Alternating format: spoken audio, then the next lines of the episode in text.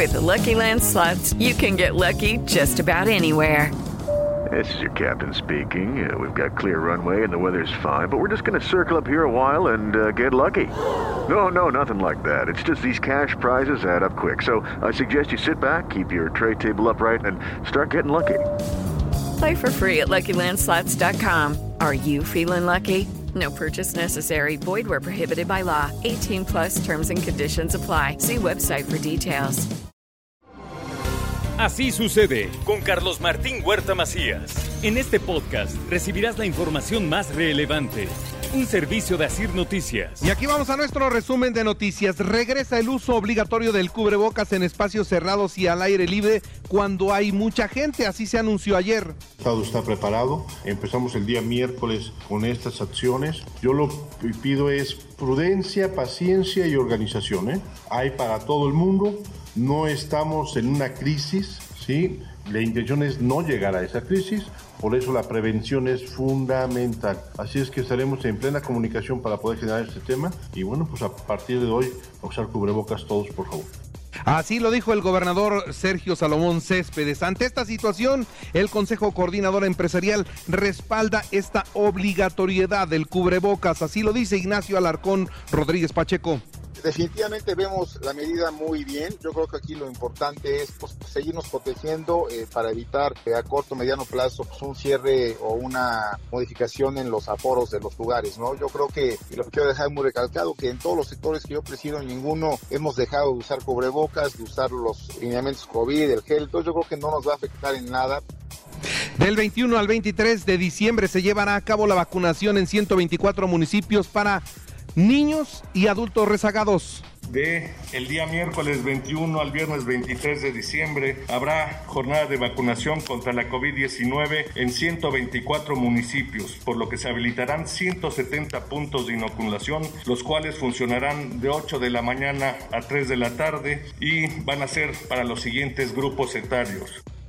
El gobernador asistió a una reunión con el presidente de la República, supervisaron los avances del Banco del Bienestar y después sostuvo una reunión con la jefa de gobierno de la Ciudad de México, Claudia Sheinbaum, y ahí se reforzaron los convenios de colaboración entre ambos gobiernos, sobre todo en materia de seguridad pública.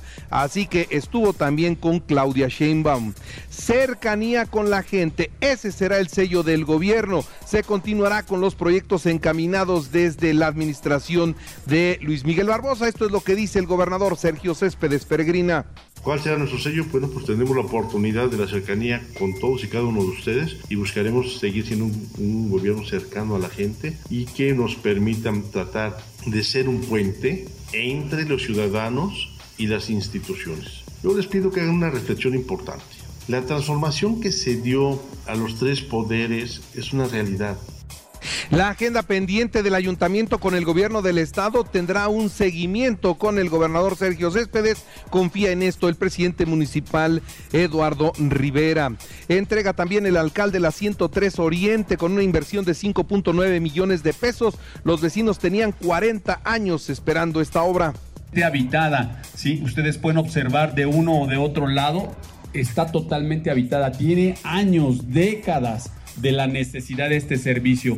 Aquí no vive ni mi compadre, ni mi comadre, ¿sí? ni alguna persona que tenga un compromiso de campaña. Aquí viven ciudadanos, ciudadanas de Puebla, ¿sí? que necesitan este servicio. La policía, la seguridad pública estatal ejecutó 214 mil operativos durante el 2022 lograron detener a 2020 personas. Y anoche, anoche con rifles de asalto, ejecutaron a un conductor de una camioneta en Xonacatepec, en la ciudad de Puebla. Más de 50 impactos de bala dejaron en el cuerpo de esta persona. Naturalmente se desconoce el móvil, pero fue un artero crimen ya están haciéndose las investigaciones. La Secretaría de Gobernación hace un llamado a los alcaldes para evitar otorgar permisos para la venta de pirotecnia en la entidad durante esta temporada navideña. En cuestión de la, de la pirotecnia, que definitivamente tiene su época de mayor venta y mayor presencia en estas fechas, también se está en comunicación con la Sedena, que es quien regula ese tipo de, de materiales, y con los ayuntamientos municipales, invitándolos a que sean muy cuidadosos y no extiendan permisos para que se venda la pirotecnia de manera no adecuada.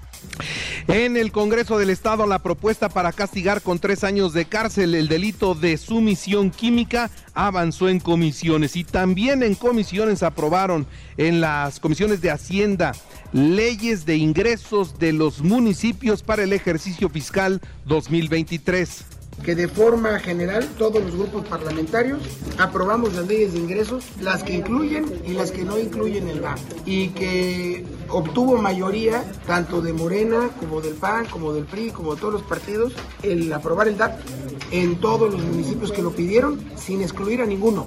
Y si van a preguntar por el municipio de Puebla, se aprobó para el municipio de Puebla. Así que se aprobó el DAP para el municipio de Puebla contra muchos pronósticos. Está aprobado para Puebla.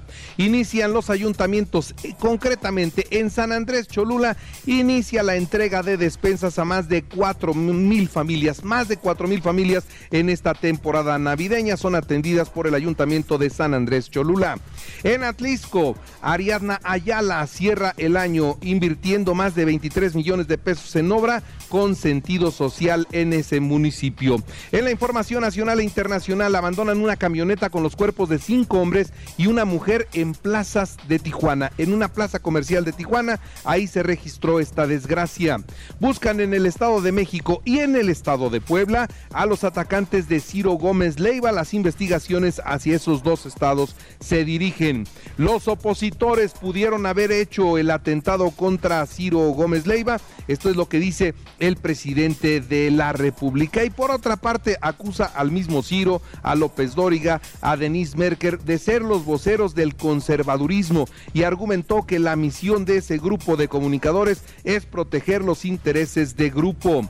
Por su parte, Ciro Gómez Leiva pues reprochó la agresión del presidente, dice estoy contigo y viene un escupitajo en la cara. El periodista calificó de agresión los dichos del presidente en su conferencia de ayer lunes.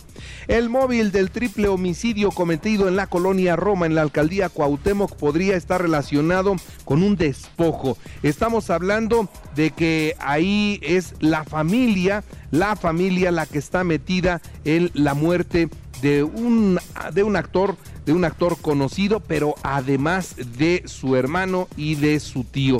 Una situación que, repito, tiene que ver con el interés por un inmueble y señalan concretamente a Margarita Ochoa, una de las familiares, como presunta responsable. El INE no se salió con la suya, quieren mantener sus privilegios y eso no será posible, dice el presidente de México. Solo queda pendiente en la reforma electoral la eliminación de la cláusula de vida eterna para los partidos pequeños, mencionó el presidente. También se reunió, como ya le dije, con gobernadores en Palacio Nacional. Allá estuvo el mandatario poblano, Sergio Céspedes Peregrina, para analizar el avance de la construcción de las sucursales del bienestar. Samuel García, gobernador de Nuevo León, anuncia una inversión de 820 millones de dólares para renovar el aeropuerto de Monterrey. Alejandro Moreno armó un albazo con sus aliados y amigos para alargar su permanencia en la dirigencia del PRI hasta el 2024. Alejandro Moreno, quien se debió haber ido del PRI desde hace mucho tiempo, se quiere mantener hasta el 2024 ahí para disponer él de las candidaturas. Es una locura, se están haciendo harakiri los priistas, ¿eh?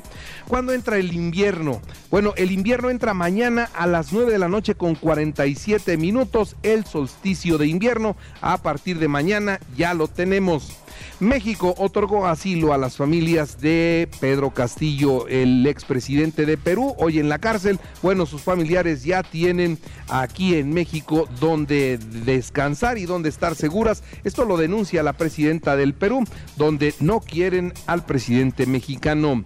La Corte Suprema de Estados Unidos aplazó la suspensión del título 42, una orden de la era de Trump que permite la expulsión de la mayoría de los migrantes argumentando motivos sanitarios. Y bueno, ya ya en el ámbito de las noticias nacionales e internacionales, la selección de Argentina prepara el festejo en Buenos Aires. El obelisco será la sede de algo espectacular que se va a vivir. Ayer ya recorrieron en un autobús descubierto desde el aeropuerto hasta el centro y había mucha gente, pero lo de hoy se espera verdaderamente de locura.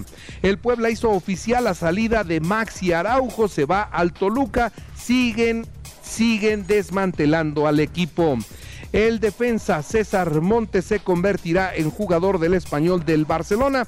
Ya se pusieron de acuerdo las directivas. América 2-0 a Toluca en la Copa México, Chivas 4-0 a Santos. Este martes, Pumas Necaxa a las 7 y Atlas Mazatlán a las 9. En el fútbol americano, los empacadores de Green Bay derrotaron 24 a 12 a los Carneros de Los Ángeles en el cierre de la semana 15 de la NFL. Y recuerde que así sucede está en Eje Radio y ahora puede escuchar a toda hora y en cualquier dispositivo móvil o computadora nuestro podcast con el resumen de noticias, colaboraciones y entrevistas. Es muy fácil, entre a la aplicación de Eje Radio, seleccione el apartado de podcast, elija noticias y ahí encontrará la portada de Así sucede.